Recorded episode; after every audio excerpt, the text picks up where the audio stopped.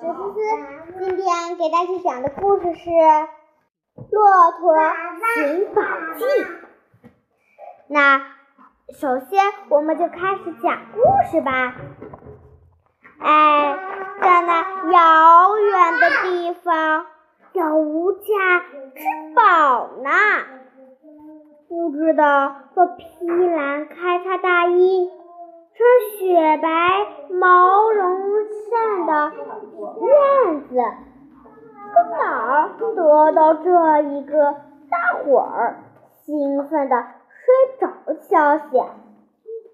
消息到处传开了，惹得大伙儿雄心勃勃，跃跃欲试，每分每秒都。想去寻宝，大象带起两卷金香蕉，举起长长的鼻子，迈开圆柱子板圆柱子般的大腿，翻山越岭，沿着林婆婆出发，像开路线似的出发了，说寻宝去喽！花果山的孙悟空的第一百零八代孙金丝猴非常灵敏，他听到这个消息，马上穿起金光灿灿的丝绒袄，向水莲旁去摘下几十个香喷喷的水蜜桃，挠了挠腮，手往眉毛一搭。眼珠滴溜溜一转，翻了一个跟头，一动身出发了。说：“寻宝去喽！”高高的长颈鹿清早起来，在森林昂首阔步，慢腾腾的移动长腿，那副悠闲的样子，很像一位高贵风雅的行吟诗人。正当他抬起头，斯文地咬下一片广阔的叶子时，淘气的风孩子鼓起了两腮，把火筒般把这个消息吹进了他的耳朵里。他眨巴了一下大眼睛，马上撒开小腿，一蹦一跳的蹦了起来，说。寻宝去！穿一身黑衣裳的乌鸦，平时喜欢吵吵闹闹，哇啦哇啦的叫嚷，既不像杜鹃的有哭，也不像吃饿的怪叫，谁都讨厌它，咒骂它不吉利的东西。虽然大家都提过意见。可他有时候发脾气发作，按捺不住时，还会哇啦哇啦的大喊起来。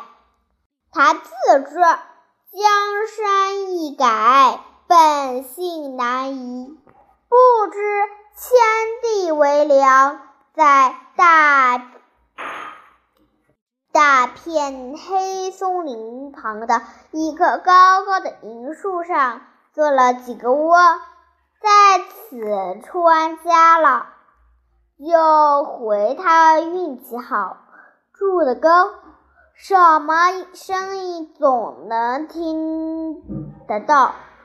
这样一个百年难以听的好消息。他怎么能憋得住？连忙哇啦哇啦的叫醒她的丈夫和三个儿子呢。不，不过旁边邻居们好梦正做的甜，一窝蜂似的飞出去，一边还哇啦哇啦的叫着寻宝去，寻宝去。住在遥远北方的黑大熊，他在冬天来到之前，大显身手，爬树采野果，下水摸鱼，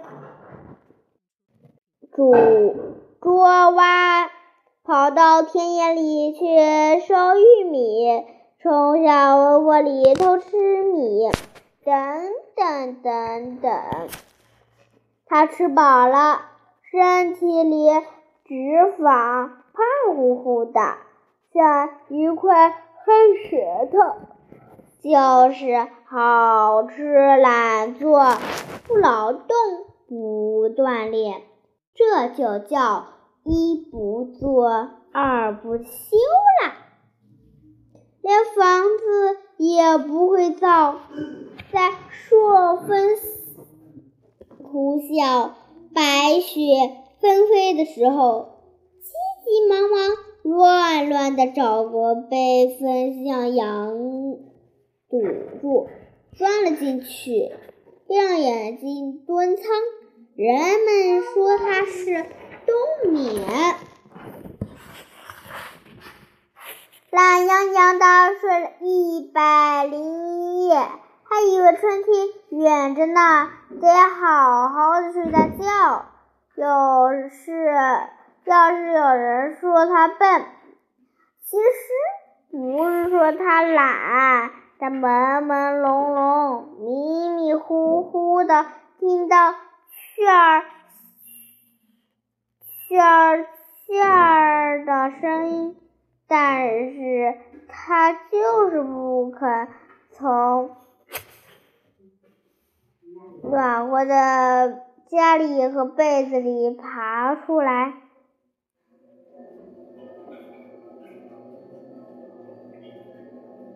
但是他就是不肯从暖和。